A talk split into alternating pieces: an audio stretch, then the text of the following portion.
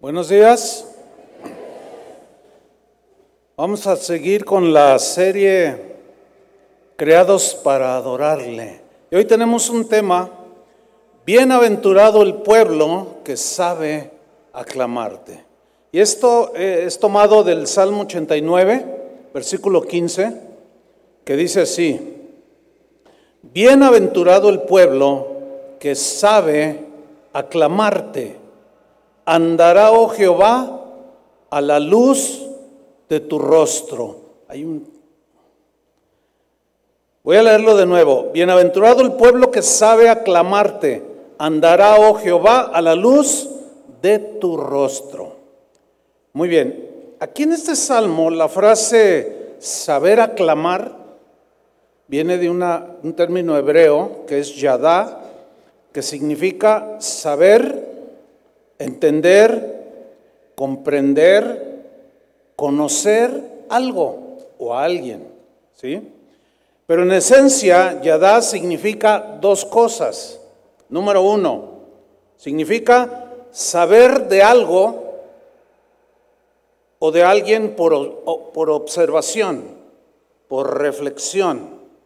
Es decir, saber conocer de manera intelectual, por la razón, el conocimiento intelectual. Por ejemplo, ¿algunos de ustedes han ido a China? Dos, tres han ido a China. Yo, yo, yo nunca he ido a China, pero intelectualmente sé que hay un país que se llama China, que hay más de mil habitantes y que comen mucho arroz. Pero no lo conozco, no tengo la experiencia de haber pisado su suelo. ¿Sí? Por ejemplo, yo observo la creación. Digo, wow, qué tremendo el sol, la luna, la naturaleza. Entonces empiezo a reflexionar y empiezo a, observar y empiezo a conocer, pues de manera eh, palpable que Dios es, es bueno, ¿no? Que es poderoso, que es misericordioso. Por tanto, al reflexionar, digo, Él es digno y merecedor de suprema alabanza. Ok, pero de ahí a que yo le rinda esa suprema alabanza, o sea, en la experiencia, o sea, tengo el conocimiento, ah, qué grande es Dios. ¿Entiende?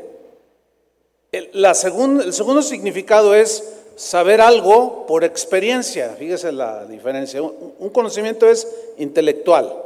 El otro es por experiencia, que tú lo vives. Es decir, no solo lo sé intelectualmente, no solo lo entiendo intelectualmente, sino que lo sé y lo entiendo por experiencia. Es decir, lo he vivido, lo he experimentado como la samaritana, ¿se acuerdan? Que se encontró con Jesús y, fue y evangelizó a su aldea y les dijo, he encontrado al Cristo, he encontrado al Cristo. Y todos fueron a buscar a Jesús y ellos regresaron y le decían a la samaritana, ya no creemos solamente porque tú lo has dicho, porque nosotros mismos lo hemos oído. Nosotros mismos ya, ya lo conocimos, ya lo experimentamos, nosotros mismos lo hemos oído y sabemos que este es en verdad el Salvador del mundo. O sea, no solo tuvieron una información intelectual, sino que conocieron a Jesús. Y ahí hay algo muy interesante. Toda la gente, si tú aquí en cualquier habitante de este país, tú le dices, ¿has oído hablar de Jesús? Te va a decir que sí, pues sí, el que murió en la cruz pero en, muchos es solamente un conocimiento intelectual. Les falta la experiencia de ese Dios perdonador que los hace nacer de nuevo y que les da una nueva vida. Entonces, no solo nosotros lo sabemos, sino no solo lo entendemos intelectualmente, sino que ahora sabemos y entendemos por experiencia. ¿Cuántos entienden lo que estoy diciendo? Por experiencia. Ahora entendemos y conocemos por experiencia que alabar a Dios es algo poderoso, que mueve a Dios a nuestro favor. Algo hay en la alabanza de su pueblo. Así como Eliseo, cuando Joram y Josafat, que ya hablamos de este episodio, lo consultaron porque necesitaban palabra de Dios, el enemigo venía, y fueron y consultaron a Eliseo y les dijo, bueno, ok, está bien, pero tráiganme un músico, tráiganme un tañedor que toque bien, nada de todo afinado, ¿no? No, tráiganme un músico que toque bien. Y le trajeron un músico se impregnó la atmósfera de alabanza y empezó a profetizarles. Esa misma profecía que le dio a Joram y a Josafat, el mismo Josafat experimentó cuando los amonitas llegaron en contra de ellos y Dios le dijo, no te preocupes, déjamelos a mí. Tú solamente está quieto, estate quieto y conoce que yo soy Dios. Pero vas a hacer algo juntó a todos los levitas, a los músicos, los puso por delante y empezaron a alabar a Dios y cuando entonaron alabanzas a Dios, Dios puso a, sus enemigos contra de ellos mismos. Entonces, Josafat, Eliseo no solo lo conocían eh, eh, intelectualmente, sino con la experiencia. Lo mismo que Pablo y Silas, que estaban en la cárcel, estaban presos, se pusieron a cantar himnos a Dios y Dios intervino en esa alabanza y se rompieron las cadenas de todos y se soltaron y bueno, ya conocemos lo demás. Pero ahora, ¿qué con nosotros? Bueno, nosotros sabemos ahora, no solo intelectualmente, sino por experiencia, que alabar a Dios es algo poderoso. ¿Ya se dieron cuenta todavía no? Yo sé que todavía algunos no. Les falta la experiencia. ¿Por qué? Porque hay muchas razones. Pero fíjese lo que dice en, Isaías capítulo 30, versículo 29. Isaías 30, 29. Lo voy a leer en la versión Palabra de Dios para todos. Dice así, ustedes cantarán una canción. Aquí está hablando Dios a su pueblo. Entonces, ¿qué debe hacer su pueblo? Cantar. Algunos todavía no cantan. ¿se bueno, hay, puede haber razones. Y hay razones. Porque no se las saben, por eso sé que no cantan. Ustedes cantaron una canción como hacen en las noches lo, que se celebra una fiesta. Estarán llenos de alegría. Fíjate lo que dice Dios, ¿eh? Cantando. Estarán llenos de alegría como quien al son de la flauta va hacia el monte del Señor. Cuando siempre usted lea el monte del Señor, es la presencia de Dios. Es, es simbólico aquí. La roca de Israel. El Señor hará que todos oigan su voz majestuosa. Nota cómo previamente cantan, se regocijan. El Señor hará que todos oigan su voz majestuosa y observen su brazo poderoso bajando con gran furia y una llama de fuego destructor, como un rayo con abundante lluvia y granizo. Esto es contra los enemigos. Sigo leyendo, versículo 31. Asiria, que era el enemigo, tendrá miedo del Señor cuando la castigue con su vara. Miren el 32. Y cada golpe que el Señor le descargue con su vara de castigo será al son de panderos y de arpas agitando su brazo, peleará contra ellos.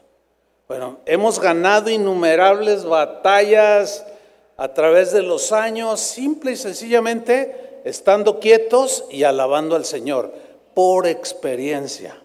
No solo como comunidad, sino también personalmente. Y es ahí donde Dios quiere que todos los que están aquí presentes y los que oigan y vean esto o estén viendo, entren en esa experiencia. Ahora sabemos pues por experiencia que Dios habita en medio o entre las alabanzas de Israel. Salmo 22. Ahora sabemos por experiencia que alabando a Dios encontramos infinidad de, bendiciones. Por ejemplo, liberación. Vaya conmigo al Salmo 32, 7. Fíjese lo que dice el salmista. Tú eres mi refugio me guardarás de la angustia, porque todos tenemos momentos de angustia, ¿sí o no? Pero miren lo que viene ahora, cuando llega la angustia, dice algo muy interesante, con cánticos de liberación me rodearás. Cánticos de liberación. Por experiencia sabemos que cuando aclamamos a Dios, cuando lo exaltamos con alegría, somos liberados. Hay mucha liberación. Somos liberados no solo de la angustia, somos liberados de la tristeza. ¿Cuántos no llegamos muchas veces tristes y empezamos a alabar a Dios y algo sucede? Ya lo has experimentado. No solo angustia, de la angustia somos liberados o de la tristeza, de la depresión, de la opresión, de tantas preocupaciones que venimos cargando. Llegamos con un saco de 100 kilos ahí cargándolo.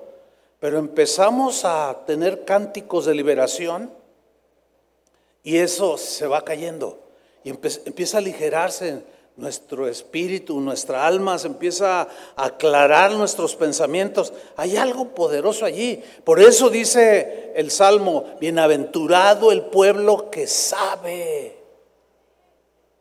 Porque muchos no saben, tienen un conocimiento intelectual, pero no han entrado a la experiencia. Fíjate, este Salmo 89, 15, que es donde nos estamos basando, que dice, bienaventurado el pueblo que sabe aclamarte, se lo voy a leer, esa, esa primera fracción del Salmo, en cuatro versiones. Palabra de Dios para todos, lo traduce así, dichosos son,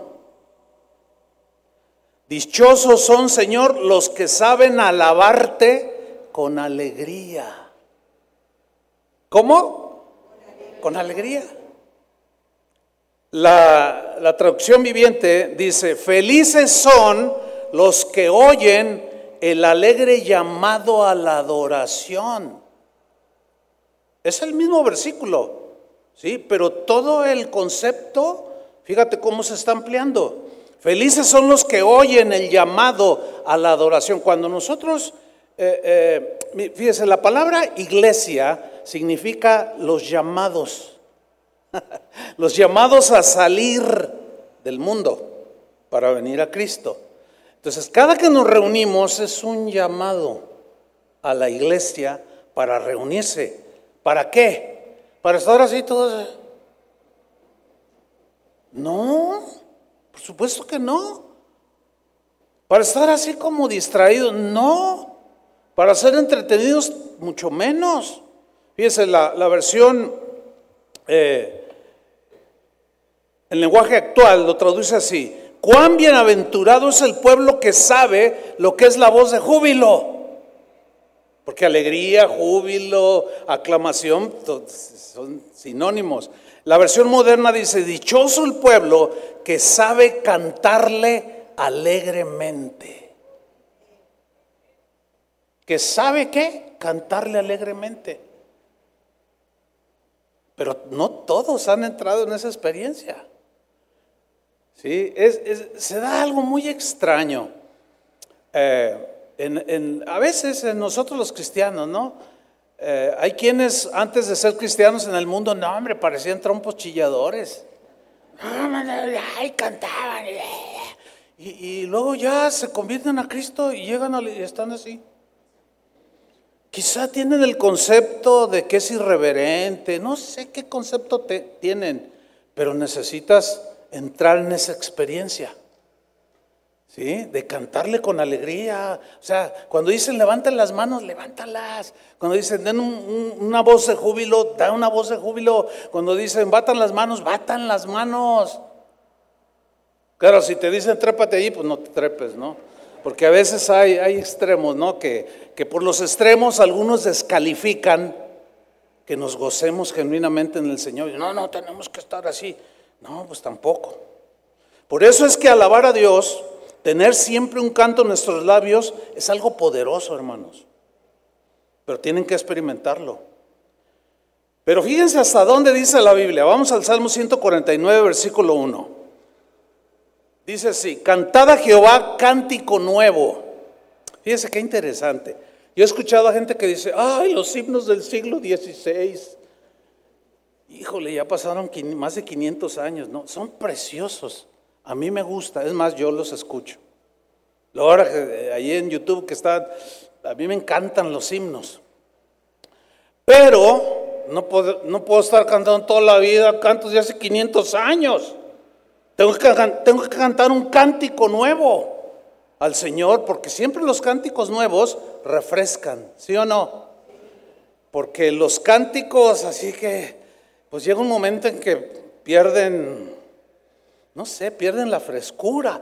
Por eso es que, no, pero tampoco hay que olvidarlos, ¿eh? Tampoco hay que tirarlos ahí a la cochera donde todos echamos lo que nos, nos sirve. No, pero fíjense, se ha dado un fenómeno muy extraño, muy curioso.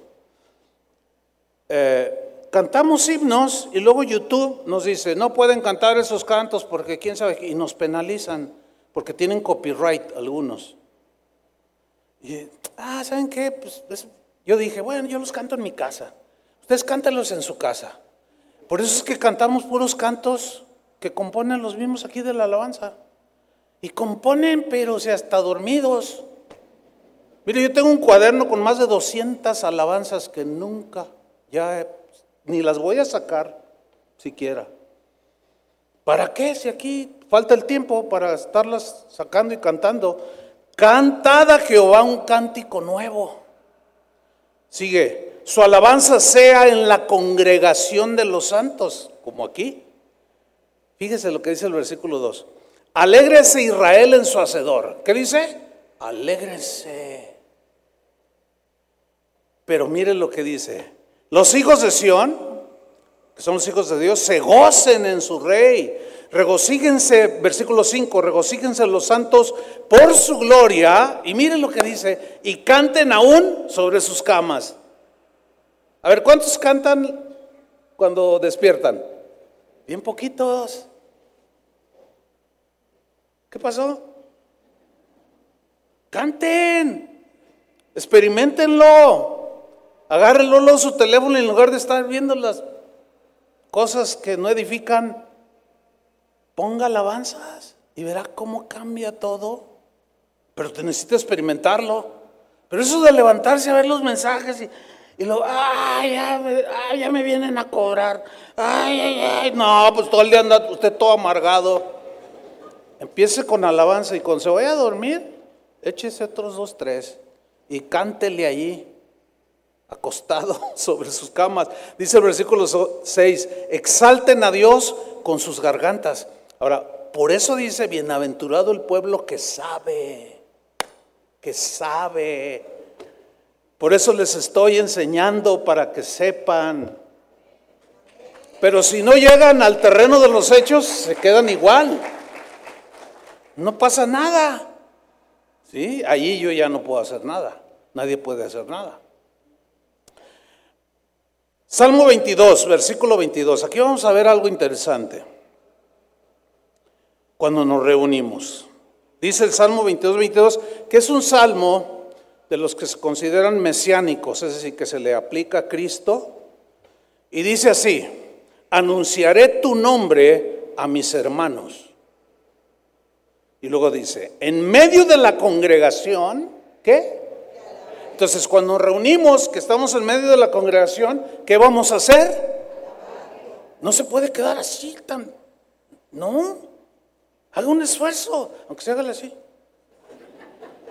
Si no levanta la mano, levanta el dedo, así, y luego dos, y luego ya al rato está así, y luego así, y si, y si no puede este, pues expresar así con más libertad, pues agárrese así el, la blusita y hágale así. O, o, o, o. Y, y, empiece por algo, hermano, pero, pero gócese, por favor. Amén.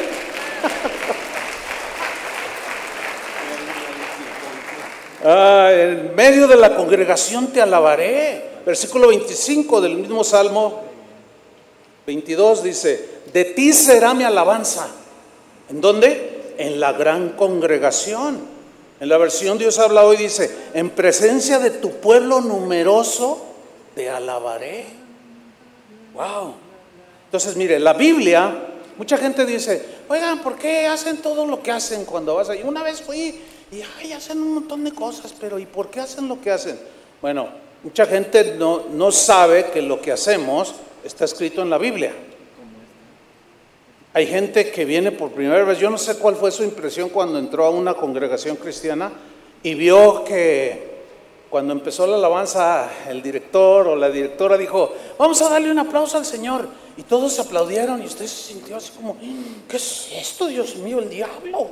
¿Cómo? ¡Qué irreverencia! ¿Por qué aplauden? No, se le aplaude a Luis Miguel, se le aplaude a Vicente Fernández y al Potrillo, pero ¿cómo aplaudir en la casa del Señor? Pues fíjese que la Biblia dice, digo para los que no sabían, ¿eh?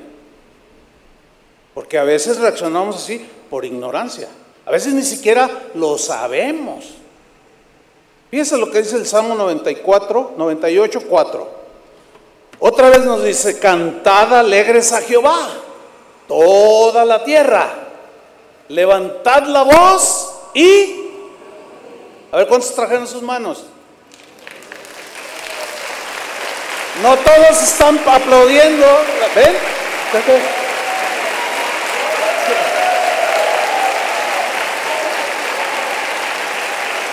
Ay, hermanas, hermanos. Les estoy diciendo, a ver, trajeron para que aplaudan y algunos se quedaron así. Bueno, yo sé que se quedaron reflexionando para saber más, ¿no? No, no es ninguna irreverencia, hermano, fíjese. Nada que ver. Porque un aplauso es exaltación. Bueno, los que le aplauden a Luis Miguel, pues lo están exaltando. Dicen que es su sol. Para nosotros, Jesús es nuestro sol. El sol de justicia. Entonces, aplaudirle por supuesto que podemos hacerlo.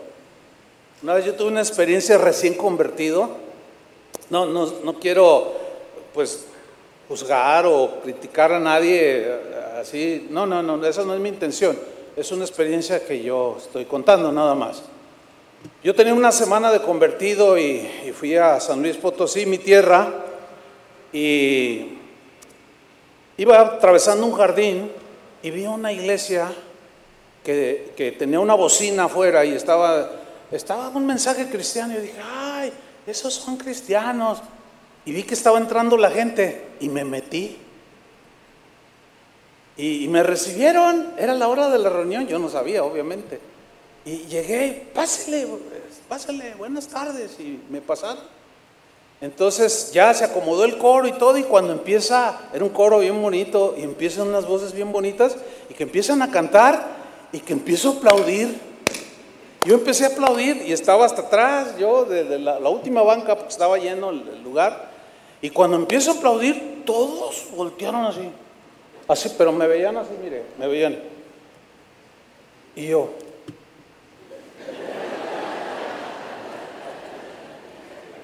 Pero yo no sabía que no todos los cristianos, yo pensé que todos igual, porque yo nací en una congregación donde se aplaudía el Señor y que me llaman, venga para acá, joven, venga para acá. Pero así enojada una señora y, un señor. Y luego, ¿qué pasó? Dice, ¿por qué aplaude? Eso es irreverente. No, pues yo nuevo. Me dice, ¿de qué iglesia viene? ¿Cómo es su iglesia? No, y le empieza, no, pues ahí levantamos las manos y aplaudimos. Ah, usted es pentecostal y esos están bien locos. Y yo, ay, yo, no sabía que era pentecostal, yo no, yo no sabía nada. Dice, pues aquí en la casa del Señor no se aplaude. Y, así como que, pues ya váyase, ¿no? Y me, me, salí todo, pues la verdad, bien, bien sacado de onda.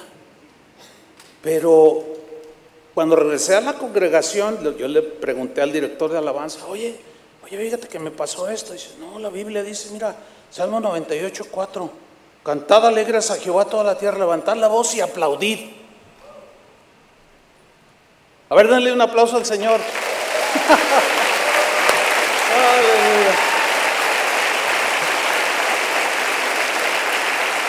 Bueno, sí podemos hacerlo, por supuesto. Pero ¿qué más? Salmo 63, versículo 3.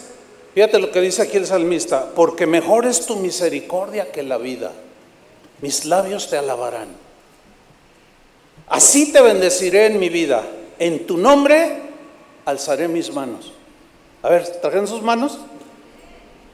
A ver, a ver. ahí arriba, no se duerman. Cuando el que está dirigiendo diga, levanten sus manos, háganlo, porque es una instrucción. Hay gente que mal entiende todo esto y dice, no, eso es una manipulación, póngase de pie, levante las manos, den un grito de júbilo. Pues todo eso está en la Biblia, queridos.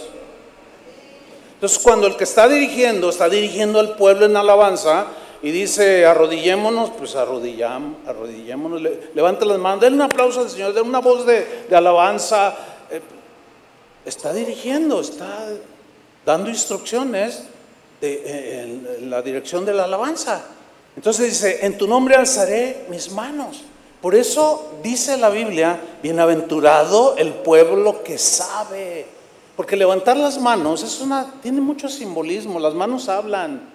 Levantar las manos en, la Biblia tiene el concepto de rendición al Señor, de reconocimiento, ¿sí? de, de alabanza, de adoración, de decir, tú eres el más grande, tú eres el mayor.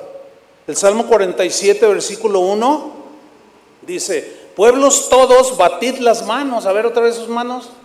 Pueblos todos, ¿qué? Batid las manos. Mire. A ver, ¿ustedes qué onda? ¿Qué? ¿Irá? ¿Irá nomás? ¡Órale! Luego. ¿Es la primera vez que vienes? ¿Sí? A, lo mejor dices, ay, no, me da pena. Pues hay que entender, ¿no? O sea, también entendemos. Pueblos todos, batid las manos. Aclamad a Dios con voz de júbilo.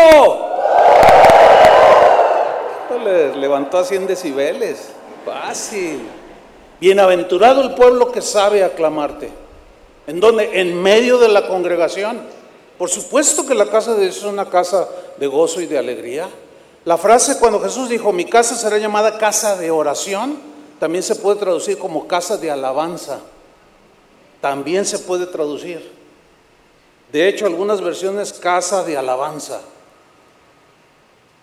La versión al día del Salmo 47.1 dice, aclamad a Dios con gritos de alegría, aclamad a Dios con voz de triunfo, porque dice, batan las manos y aclamad a Dios con voz de júbilo, de alegría, todo en su tiempo, todo en su momento, todo en el orden de Dios.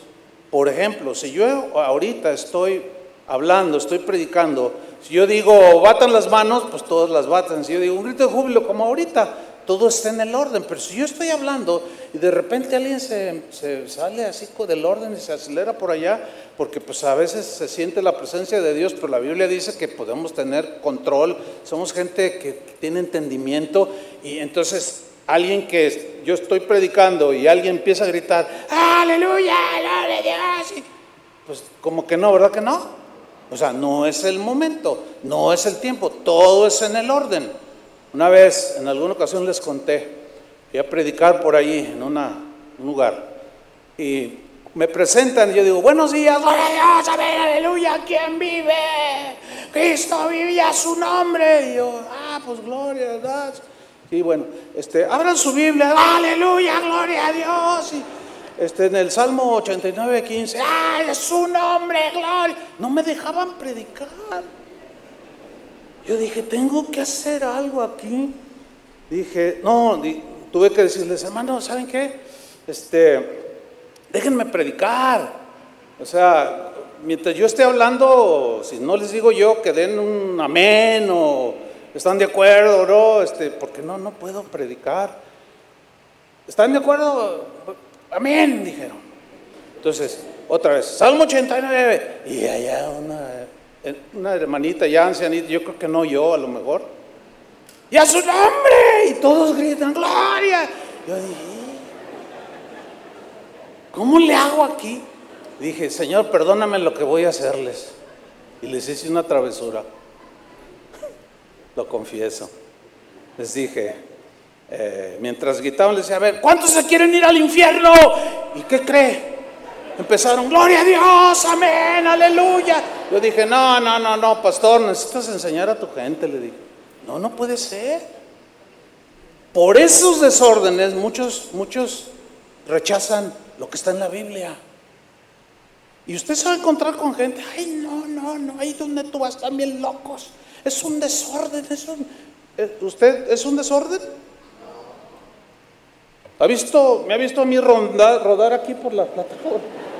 Trepado allá en las bocinas. Estoy predicando y alguien pasa brincando así. No, no, porque también hay un orden. Y por el desorden, algunos, pocos, cometen el error de generalizar. Dicen que todos, todo eso es desorden. No, no, todo se puede ser decentemente y con orden. Fíjese, aclamar a Dios con voz de júbilo, de alegría. Esto me recuerda a Jesús cuando entró sentado en un burrito, ¿se acuerda? Que narra el Evangelio. Él entró a Jerusalén sentado en un burrito. Él iba, se dirigía hacia el templo y, la gente empezó a recibirlo y empezó a aclamarlo.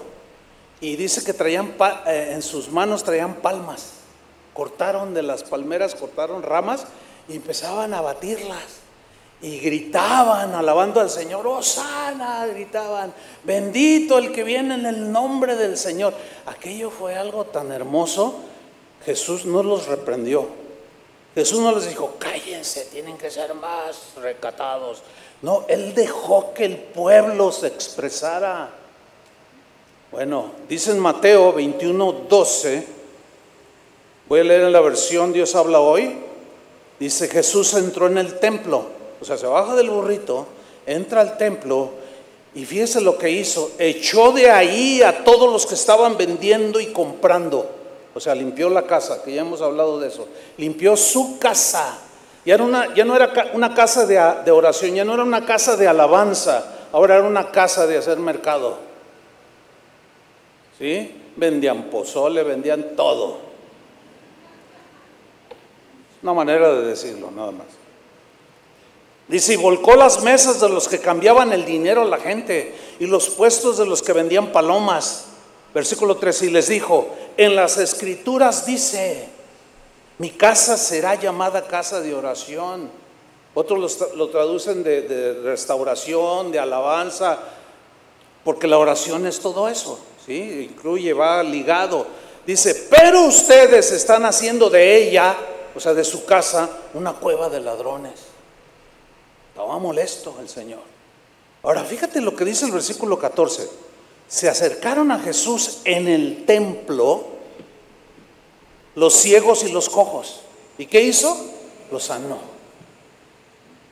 ¿Por qué en el templo? Porque el lugar para el judío donde la presencia de Dios se manifestaba. Y cuando Jesús entra al templo, pues llenó ese templo de su gloria, viene la gente con esa necesidad y Él sanó a los ciegos y a los cojos. Cuando Jesús está, podemos esperar recibir milagros. Podemos esperar recibir liberación, hermanos. Podemos esperar hasta el final para irnos a nuestras casas llenos de paz, de gozo, de esperanza. Menos eso, no. O sea, usted no puede llegar e irse como entró. Tiene que salir diferente, tiene que salir con ánimo, con esperanza, con su fe fortalecida, con su alma alimentada, con la palabra de Dios. Entonces algo estaba sucediendo cuando Jesús entró en el templo. Milagros empezaron a suceder, pero vean la reacción de aquellos que por algunas razones que ellos tienen se enojan. Miren lo que dice el versículo 15. Pero cuando los jefes de los sacerdotes y los maestros de la ley vieron los milagros que hacía, mire la frase que viene a continuación, y oyeron que los niños gritaban en el templo. ¿Qué hacían los niños? Gritaban en el templo. ¿Qué gritaban? Osana al hijo de David. O sea, Veían a Jesús y decían, Osana al Hijo de David, aleluya, gloria a Dios. Dios nos ha visitado. Y los niños que son los que están por todos lados, seguramente estaban adelante, enfrente de Jesús. Cuando hemos tenido los niños aquí, como el Congreso de Alabanza, el sábado los niños llenaron esa, esa parte, los que vinieron, ¿verdad? Porque esto se puede llenar toda la parte de abajo, de todos los niños que hay. Pero eran bastantes. Y cuando empezó la alabanza, porque era, se, iban a grabar unos cantos para los niños, miren, sin decirles, ellos empezaron, y lo empezaron. Y, y los niños, ah, ellos. El otro día mi esposa me dice, mira, me manda un video, dice, esta es la alabanza de los niños de este domingo. Sería bueno que de cuando en cuando se echara una vueltita para que vieran los niños. Ellos son bien sencillos. Les dice la directora o el director de alabanza, a ver niños, levanten sus manos. Y él, de, pero de volada. Y aquí yo, le digo, levanten las manos y le hacen así. no se cree. Bueno, ¿se acuerdan que Jesús dijo, el que no se haga como un niño? ¿Qué significa? ¿Me voy a hacer como un niño gugu tata? No, no, por favor. Bueno, es que quien lo, créamelo, ahí yo le puedo contar muchos casos, ¿verdad? Pero no, no, no, no lo voy a hacer ahora. Pero hay gente que cree que es literal, es simbólico, es metafórico. ¿En qué sentido? ¿Qué es lo que quiere resaltar? Sean como niños, sean sencillos, alaben a Dios como los niños. No sean tan recatados, no sean tan propios. Y se van allá afuera ya. Aquí no, ni un gritito de júbilo y se van a ver a, las chivas que no meten gol. Y cuando meten, no, hasta brincan y agarran al otro y se agarran los dos. Tú dices, mírale hermano. Y luego si te agarran los de Televisa y te enfocan. Y luego sales y luego el pastor está viendo el fútbol. Y dice, ay, mira el hermano que nunca levanta ni ni los párpados. Siempre se está durmiendo. Mira casa tan contento y feliz. O cuando te dan la noticia de, oiga, le subimos el sueldo. No, hombre, llegas a tu casa y hasta brincas con tu esposa. ¿Y qué les pasa cuando vienen a la casa del Señor? Gócense, hermanos, como los niños. O se enojan. Si a usted le enoja, yo le puedo eh, dar la dirección de un lugar donde usted va a estar muy a gusto, donde no. O sea, todos están pues tranquilos. Hermanos, miren lo que dice aquí. Cuando los jefes de los sacerdotes, los maestros de la ley, vieron que los, milagros que hacía y oyeron, oyeron que los niños gritaban en el templo, Osana al hijo de David, se enojaron mucho. Híjole, que cuesta trabajo entender esto, ¿no? Cuesta trabajo que los mismos líderes de Israel, pastores, que dicen a su gente, no, no, eso no es de Dios, eso es de la carne. Pero la Biblia dice, bienaventurado el pueblo que sabe aclamarte, que, que sabe el poder que hay en la alabanza al Señor, todo lo que se deriva de, la alegría y el gozo de celebrar a Dios. Se enojaron mucho, mira. Se creían los dueños del templo, se creían los dueños de la gente, se creían los dueños de todo. Y hasta reprimieron a los niños. ¿Se acuerdan de Mical cuando vio danzar a David? Ah, lo despreció. Eres un cualquiera. Mira nomás ahí brincando como un cualquiera. Dice, ay mujer, lo hice para Dios. Era tanta mi alegría de ver el arca de la alianza, del pacto, que se puso a danzar y su esposa lo menospreció. Te has exhibido como un cualquiera. Hay muchos micales, pero no les haga caso. Gócese. No, si cuando estamos en la transmisión, a ver, checa los, los los comentarios, ay, que ese Chuyo Olivares los está descarriando, los está dirigiendo por... Dicen muchas cosas algunos. Pero gracias a Dios que la, gente, la otra gente que está viendo ya ni caso les hace, porque algunos se enganchan. No, lo que pasa es que tú ni nacido de nuevo eres. Se empiezan a pelear. Eh, ya, cálmense, pónganse a alabar a Dios. Se enojan. ¿Se acuerdan del hijo pródigo, cuando regresó arrepentido y su papá hizo fiesta, ¿qué hizo su otro hermano, el mayor? Se enojó. Y estaba dentro de su casa. Hay gente en la casa de Dios que se enoja, no le gusta. Se molestan. Y aquí están estos otros enojados porque los niños alababan a Dios.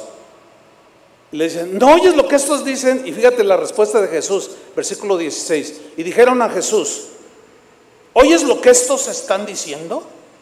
Jesús les contestó, sí, lo oigo. otra versión dice, claro que los oigo. Pero les dice, ¿no han leído ustedes la escritura que habla de esto? Y él cita el Salmo 8, versículo 2, que dice, con los cantos de los pequeños, de los niños de pecho has dispuesto tu alabanza. Hay otro pasaje donde dice, si estos callan, las piedras clamarían. Un comentarista del siglo pasado, un erudito de las escrituras, dijo, llamado William Barclay, dijo de este pasaje que acabo de citar lo siguiente, dijo, si tomamos esta historia como se presenta, y escuchamos de nuevo las frescas y cristalinas voces de los niños gritando sus alabanzas, nos encontraremos cara a cara con un gran acontecimiento. Hay verdades que solamente los sencillos de corazón pueden ver y que están ocultas a los sabios y a los entendidos y a los sofisticados. Sucede muchas veces que el cielo está más cerca de un niño que del hombre más inteligente, más sabio y sofisticado. Y sí es cierto lo que dijo este comentarista. La Biblia simplemente dice, bienaventurado el pueblo que sabe aclamarte. Pero vean, volvamos a, Mateo 21, 17, vean lo que sucede. ¿eh? Entonces Jesús los dejó Dijo, esta es casa de alabanza, esta es casa de oración, de restauración, pero los líderes se enojan, no les gusta que me alaben, no me gusta que los niños griten. Y obviamente los mayores estaban haciéndolo con las palmas, llenaron el templo, aquello era una fiesta. Jesús, el creador del universo, estaba allí, pero estos se creían los dueños y dijeron, pues aquí no, aquí no. Entonces Jesús los dejó y se fue de la ciudad a Betania. Me temo que el Señor ha salido de un montón de congregaciones. Sí, hay rituales, hay, se predica, pero no está. Puro conocimiento intelectual. No hay milagros, no hay sanidades, no hay liberaciones, no hay alegría, no hay contentamiento, todo es seco, frío, qué terrible. ¿Será porque Jesús no está? Porque donde está Jesús hay vida. Donde está Jesús proyecta su vida, su soez, la vida de Dios, su gozo, para que mi gozo esté en ustedes. Así dijo él. Salmo 149, versículo 1. Esta es otra manera de alabar a Dios que está en la Biblia. Dice este Salmo 149.1, cantad a Jehová cántico nuevo. Su alabanza sea en la congregación de los santos. Alégrese Israel en su hacedor, los hijos de Sión se gocen en su rey, alaben su nombre con danza. Bueno, aquí es como para todo un tema, ¿eh? porque hay diferentes expresiones de danza, pero la que el pueblo hacía era simplemente saltar. Hay otra, hay si ustedes entran a las páginas, por ejemplo, usted ponga eh, cómo alaba a Dios el pueblo judío, aún en la actualidad, y va a ver qué fiestas tan bonitas hacen. Cómo, cómo se juntan, luego se, se, toman de los brazos, hacen círculos y todos danzando, cantando. No, es algo, yo puedo pasar tres horas viéndolos y gozándome, aunque ellos estén cantando en hebreo, pero se siente el espíritu, la alegría, y luego se detienen, y luego un rabino abre un rollo y dice algún salmo, y empiezan, empiezan a gritar, lo sacan palmas, y pues es una herencia de los judíos. La salvación llegó de los judíos, Jesús era judío. El Antiguo Testamento era para los judíos. Nosotros no somos judíos de raza, pero somos judíos de espirituales. Somos el pueblo, somos israelitas en el espíritu, en el corazón. Somos el pueblo de Dios. Hay gente que dice, no, es que eso nada más era para los judíos. Ay, pues yo no creo eso. ¿Usted cree? Yo no. Pues yo dije, ay Señor, nada más dejaste que ellos se gozaran. Y nosotros está todos ahí con cara de limón de fonda, todos exprimidos, ¿sí? No, no, yo no creo eso. Pues claro que no. Aquí está el Nuevo Testamento, Jesús, los niños gritando, la gente con palmas alegrándose, pero están los que se enojan. Pero no nos enganchemos con los que se enojan. Pues ellos se enojan, se enojan, ahí se, se contentarán de alguna manera. Pero nosotros gocémonos en el Señor. Alabemos con danza, con pandero y arpa, a Él cántenos a instrumentos de música. Fíjate el Salmo 68, versículo 3.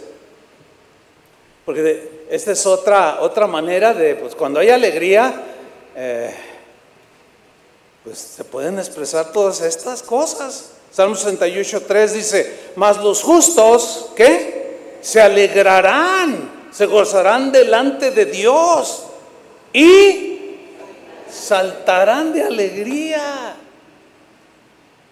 Saltarán de alegría. ¿Se acuerdan de aquel cojo que pedía limosna en el templo? Y llega Pedro y Juan y les pide, no, no, no, tenemos, pero lo que tenemos te damos en el nombre de Jesucristo de Nazaret.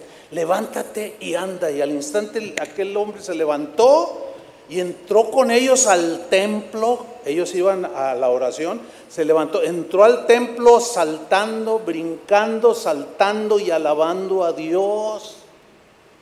Claro, volvieron a enojarse los, los que se enojan, ¿sí? Pero los discípulos no le dijeron, eh, no es para tanto, tranquilo. Ya, ya, ya, está bien que nunca habías caminado y ahora caminas, pero ya, ya, ya, ya párale, ya, ya. O sea, es cierto que Dios es algo grande, pero pues, no es para tanto. Tienes que controlarte. El gozo debe estar tan profundo que no se ve. No, no le dijo eso. Seguramente ellos entraron junto con él y a lo mejor se agarraron de las manos. No sabemos. Pero es muy normal entenderlo. Que por lógica, se todos los que lo conocían se gozaron. Mira, mira el que era cojo. Y brincaba el hombre. Y todos alabaron a Dios sin duda. ¿En dónde? En el templo. Esta frase se alegrarán es, una, un vocablo samaj que se refiere a una emoción espontánea que surge espontáneamente. Es un gozo intenso que se expresa de manera visible y generalmente es saltando de alegría. ¿Alguna vez, no aquí, alguna vez allá afuera, por alguna razón, ¿Has saltado de alegría? ¿Nomás tres? ¿Se han saltado de alegría? O cuando menos brincando la cuerda, digo, o sea, ya de plano. Yo creo que todos lo hemos hecho, ¿no? De alguna manera, ¿no? Yo me acuerdo cuando, cuando yo era niño, que llegaba mi papá, yo brincaba. ¿Ustedes nunca brincaron cuando llegaba su papá? Yo me acuerdo. Y cuando yo tuve mis hijos que estaban chiquitos, y yo llegaba, me recibían y brincaban, porque veían a su papá. ¿No les ha gusto estar con el Señor? Bien, tampoco los voy a obligar, ¿eh? O sea, no, eso es algo que tienen ustedes que experimentarlo. ¿Sí? Saltarán de alegría, fíjese. En el Salmo 95, 6, ahí hay otra expresión que ya es como más, ahí sí recatada, en un tiempo de más eh, profundidad espiritual, pero hay una invitación también. Fíjense, el Salmo 95, 6 dice, venid, venid, vengan, adoremos y postrémonos. Ahí ya ya no hay gritos de júbilo, ¿entiende? Ya no hay aplausos así, ya no hay... ¡ah! No, allí ya es, es distinto el momento. Postrémonos, y luego dice, arrodillémonos delante de Jehová nuestro Hacedor. Ya en una rendición total, en una adoración, porque Él es nuestro Dios, Él es nuestro Dios. Miren, eso de arrodillarse, eh, hay, una, hay una, se usaba, de, hecho es la misma palabra que se usa para darle reverencia a un rey. En aquellos tiempos, cuando había reyes, cuando se presentaban delante del rey, el rey estaba en su trono y decía, pues pasen a la persona que era recibida y hacía, hincaba una rodilla, hacía esto. ¿Se han visto las películas, no? Todo eso así era en ese tiempo. Pero era una expresión de respeto, de reconocimiento. Tú eres mi soberano, mi gobernante, este, yo soy bendecido porque tú eres el rey, cada vez que hacían eso. ¿sí? Eh, pero cuando inclinaban las dos rodillas, o sea, cuando se ponían sobre sus dos rodillas, era, era porque el, que estaba allí estaba suplicando algo. Ayúdame, rey. No hay agua.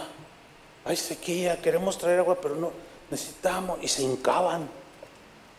Y, y hacían esto. Ayúdanos. Y levantaban. Ayúdanos. Y el rey se paraba. O sea, atendiendo al clamor de, los que estaban en necesidad extrema. Y él daba la orden, corten troncos, hagan esto, hagan esto, traigan. Y bendecía a su pueblo. Entonces, arrodillarse y rendirnos así al Señor y abrirle el corazón es totalmente una expresión que está en la Biblia. Amén todo lo aprendido, todo lo, lo, que... Hay más, pero aquí voy a, irme sobre el final.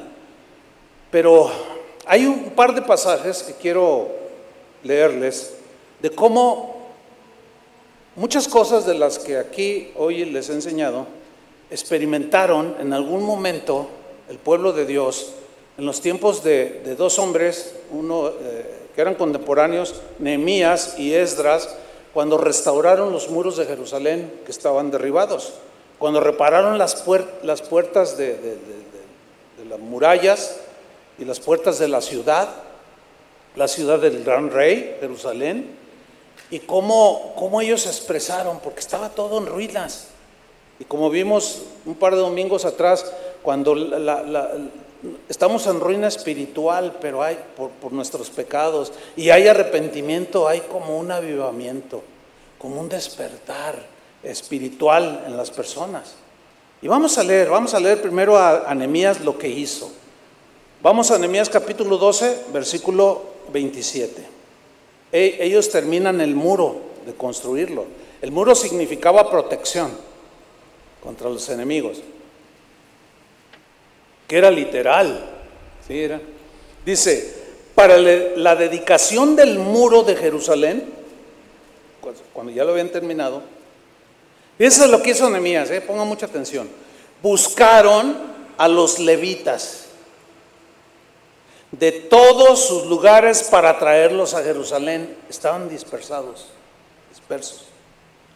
Para hacer la dedicación y la fiesta, ¿con qué? con alabanzas y con cánticos y con címbalos, salterios y cítaras, o sea, muchos instrumentos de cuerda.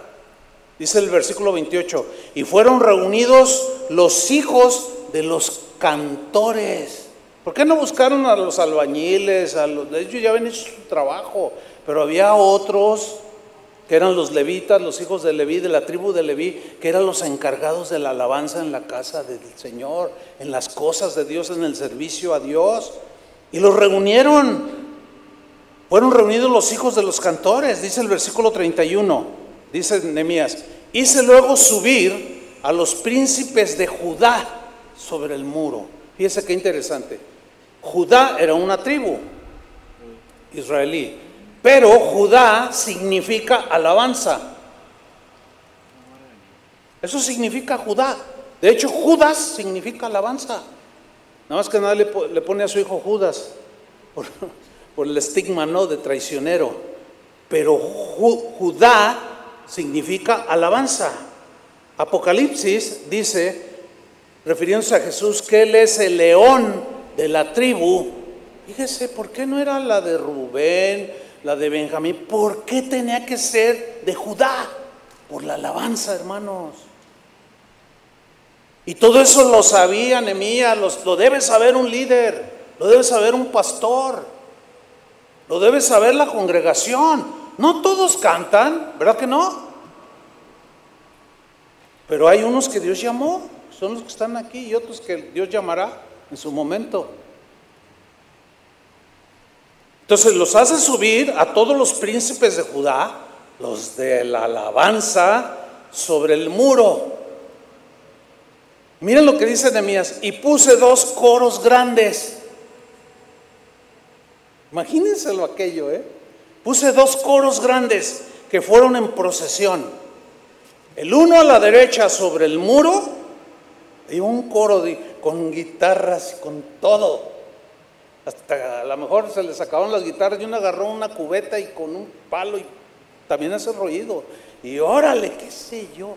Agarraron todo, unos, unas a la derecha sobre el muro hacia la puerta del muladar, versículo 35, y de los hijos de los sacerdotes, iban con trompetas, Zacarías, hijo de Jonatán, hijo de Semaías, etcétera, y dice un montón de nombres, versículo 36, y sus hermanos Semaías y otro montón de, nombres, con los instrumentos musicales de David, varón de Dios, y del escriba Esdras, y el escriba Esdras delante de ellos. O sea, agarraron los coros, iban con un montón de instrumentos. Imagínense aquello, ¿cómo sería? Dice el versículo 38, el segundo coro iba del lado opuesto, uno a la derecha y otro a la izquierda. Y yo, dice, dice Nehemías, en pos de él, o sea, de estos coros, con la mitad del pueblo sobre el muro, o sea, la gente se trepó al muro también. Versículo 40. Llegaron luego los dos coros a la casa de Dios. Se juntaron. Dice, y yo y la mitad de los oficiales conmigo. Dice el versículo 42. Y los cantores cantaban en alta voz. ¿Cómo cantaban los cantores? Y no tenían bocinas como ahora, ¿eh? Aquello debe haber sido espectacular. Cantaban en alta voz, o sea, con mucha, mucha pasión y fuerza, con toda la voz. Y luego, fíjate lo que viene a continuación. Eh, e Israías era el director. Era el director. El que decía, dirigía a todos los cantores. Y aquí ven que los que dirigen están haciendo señas.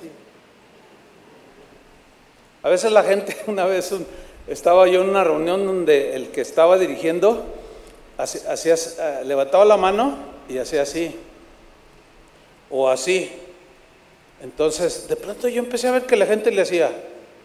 Y luego, yo dije, mira nomás, o sea, cuánta ignorancia en el pueblo, ¿no? Eh, y era un congreso de alabanza. Y dije, no, pues propicio para enseñar, ¿no? Y luego, a ver, hermanos, ¿por qué le hacen así? ¿Por qué le.? No, pues es que, a ver, ¿por qué? No, pues porque el que estaba dirigiendo, pues le hace así, que significa otra vuelta el la segunda estrofa. Entonces, ah, no, eh, son instrucciones para los músicos. Ay, decía la gente. Yo, no, no, pero pues está bien, tranquilos, no se preocupen. Pero una vez hablando aquí con los directores, oiga, ¿no pueden hacer algo? Bueno, a Yanel le dije, algo que no sea tan visible porque al rato. Cuando le hacen así es que le pegue el bombo a la batería. Y los hermanos, imagínate, que no saben.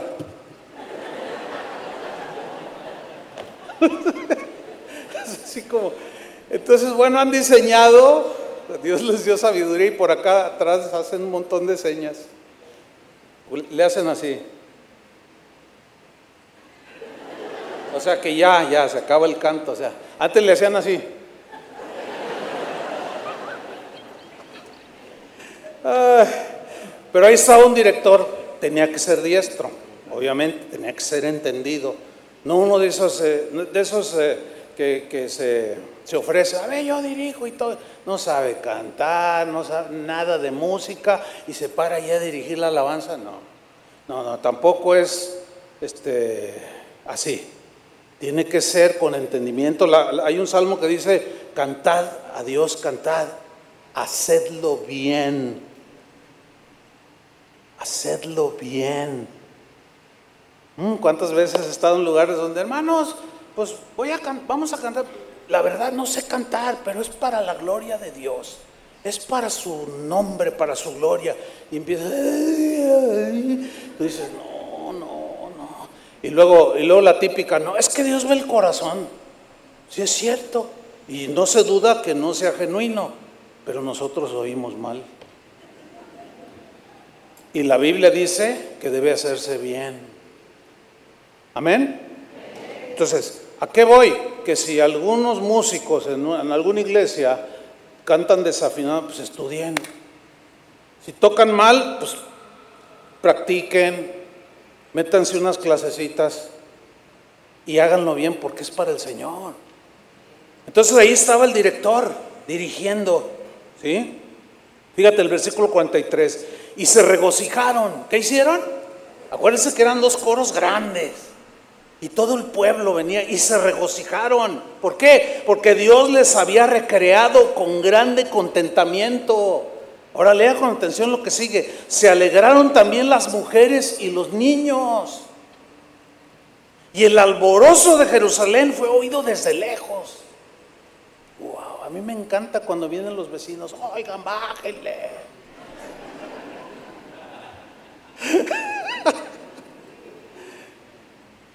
Ahora que ya con el aire, pues ya les, pero nomás, no, más bien vienen porque pues, no les gusta, ¿no? Pero quiere decir que se oye, ¿no? Se oía desde lejos, dice el versículo 46, porque desde el tiempo de David y de Asaf, ya de antiguo, había un director de cantores para los cánticos y alabanzas y acciones de gracias a Dios. Ahora vámonos al, episodio de Esdras, que fue contemporáneo de Nehemías. Esdras era un erudito en la, palabra de Dios y fue de los que guiaron al pueblo en las cosas de Dios. Fíjense lo que dice en el capítulo 3, versículo 10, Esdras 3:10. Y cuando los albañiles del templo de Jehová echaban los cimientos, cuando empezaron a levantar, pusieron a los sacerdotes vestidos de sus ropas y con trompetas, que eran cuernos de carnero, así le llamaban trompetas. Y a los levitas, hijos de Asaf, que era uno de los directores, con címbalos, que eran cosas de metal como los que suenan ahí, o eran, en este caso eran unos aritos que los chocaban así y hacían un ruidito agradable. Entonces los pusieron con címbalos para que alabasen a Jehová, según la ordenanza de David, rey de Israel. Versículo 11, y cantaban, cantaban, alabando y dando gracias a Jehová, y diciendo, porque Él es bueno, porque para siempre su misericordia sobre Israel. Y todo el pueblo, ¿cuántos? Todo el pueblo aclamaba con gran júbilo, alabando a Jehová, porque se echaban los cimientos de la casa de Jehová. Amaban la, casa de Dios. Lloraban en alta voz. Mientras muchos otros daban grandes gritos de alegría. Y mira lo que cómo termina el versículo 13 y no podía distinguir el pueblo el clamor de los gritos de alegría de la voz del lloro. Era, era llanto de alegría. ¿Usted ha llorado alguna vez de alegría? Yo sí. ¿Ha llorado de tristeza? Yo sí. Pero hay un llanto de alegría. Cuando ves un ser querido que no has visto por años y, y lo abrazas y lloras, porque estás bien contento y lo abrazas, ¿verdad? Y así estaba el pueblo, era, era tal la algarabía, la celebración, dice, porque clamaba el pueblo con gran júbilo y se oía el ruido hasta de lejos. Hermanos, yo creo la palabra de Dios que dice, bienaventurado el pueblo que sabe aclamarte. Y termino con esto porque el versículo completo es, bienaventurado el pueblo que sabe alabarte, andará.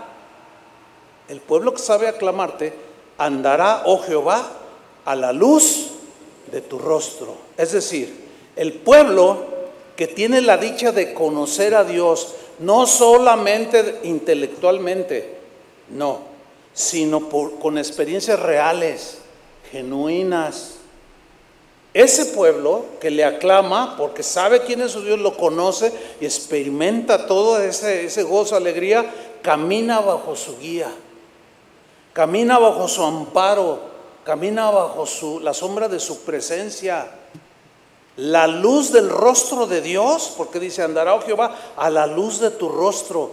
La luz del rostro de Dios representa su favor, representa o habla de la gracia que derrama sobre su pueblo, de las bendiciones que Dios derrama sobre su pueblo que le aclama, que sabe cómo aclamarle. Por tanto, andar a la luz de su rostro significa caminar bajo la gracia de Dios, bajo el favor de Dios. Dios te bendice, bajo el amor de Dios, Dios te ama, te cuida, te protege y extiende su misericordia. Y luego dice en, el versículo 16 del mismo Salmo 89, y en tu nombre, ese pueblo que sabe aclamar que anda a la luz de tu rostro, y en tu nombre se alegrará todo el día. ¿Cómo anda todo el día? Mire, si usted empieza bien el día, con alabanza, con tranquilidad. Pueden venir muchas cosas, pero usted va a continuar con el gozo del Señor. Y cuando se le atoren las cosas, mire, cante, pruebe, haga la prueba. Pues aquí cuando viene, pues hagámoslo, pero, pero cuando estemos allá, o sea, no desperdicie el tiempo y alabe a Dios, gócese en el Señor. Y, si usted se levanta, y se levante sus manos o póstrese, levante sus manos, su rostro y dígale, gracias Señor, aclámele, porque bienaventurado el pueblo que sabe que cuando alaba, Dios, Dios está allí porque habita en las alabanzas de su pueblo. Amén. Póngase de pie, denle un aplauso, vengan todos acá arriba. No deje de aplaudir, no deje de aplaudir, déselo fuerte. Y vamos a celebrar al Señor.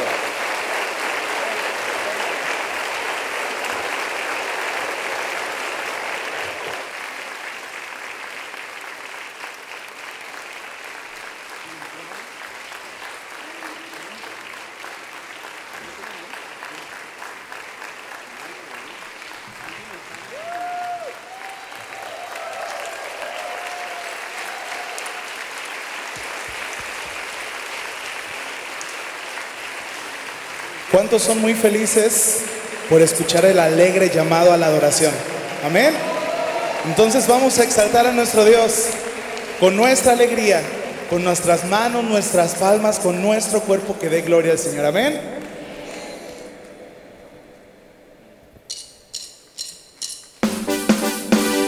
Vamos con las palmas.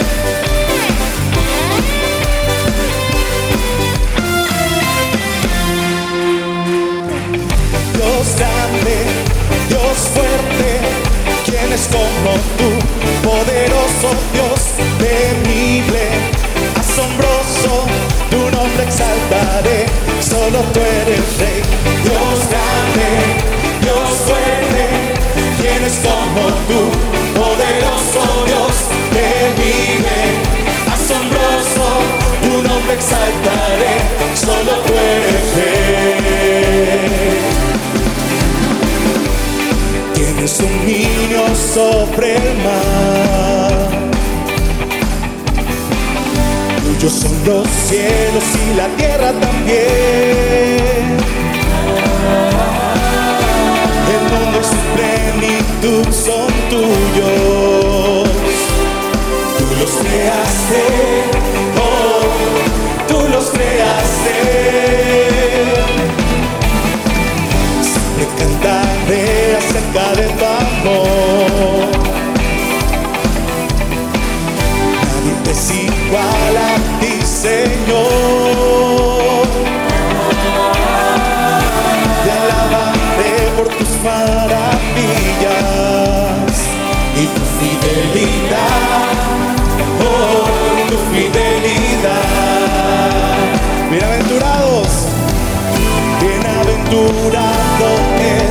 el pueblo que sabe aclamarte. Dios grande, Dios fuerte, tienes como tú, poderoso Dios temible, asombroso, tu nombre exaltaré, solo tú eres rey, Dios grande, Dios fuerte, tienes como tú,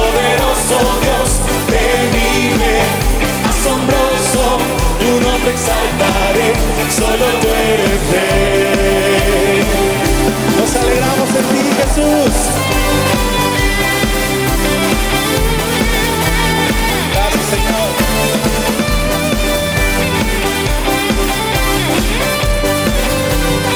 Puedes sonreír con nosotros también. Alégrate.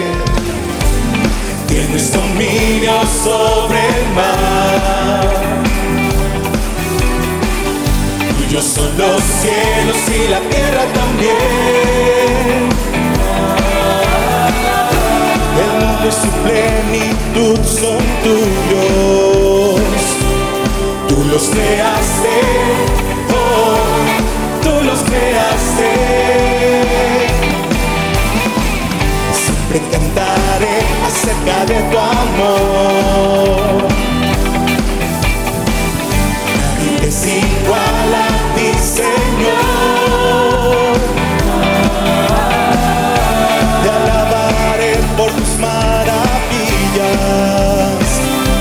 Fidelidad, oh, tu fidelidad.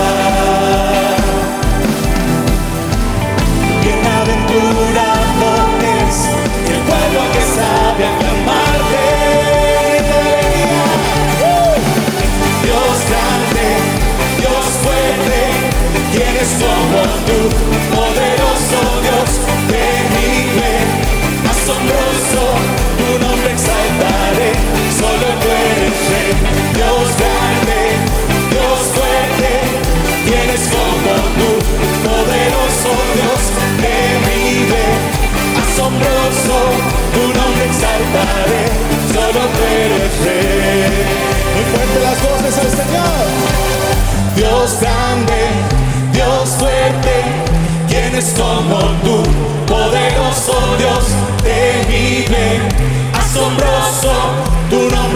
exaltaré, solo tú eres rey.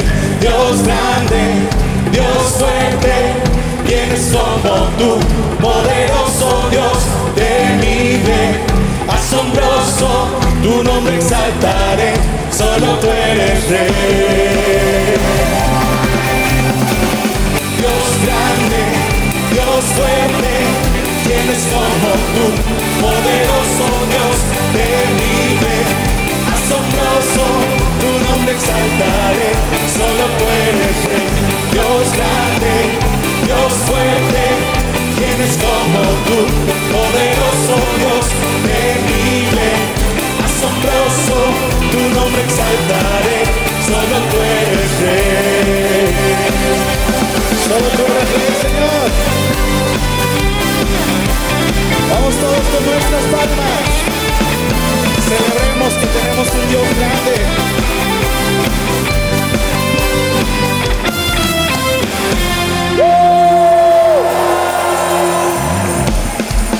Vamos todos. Vamos a marchar.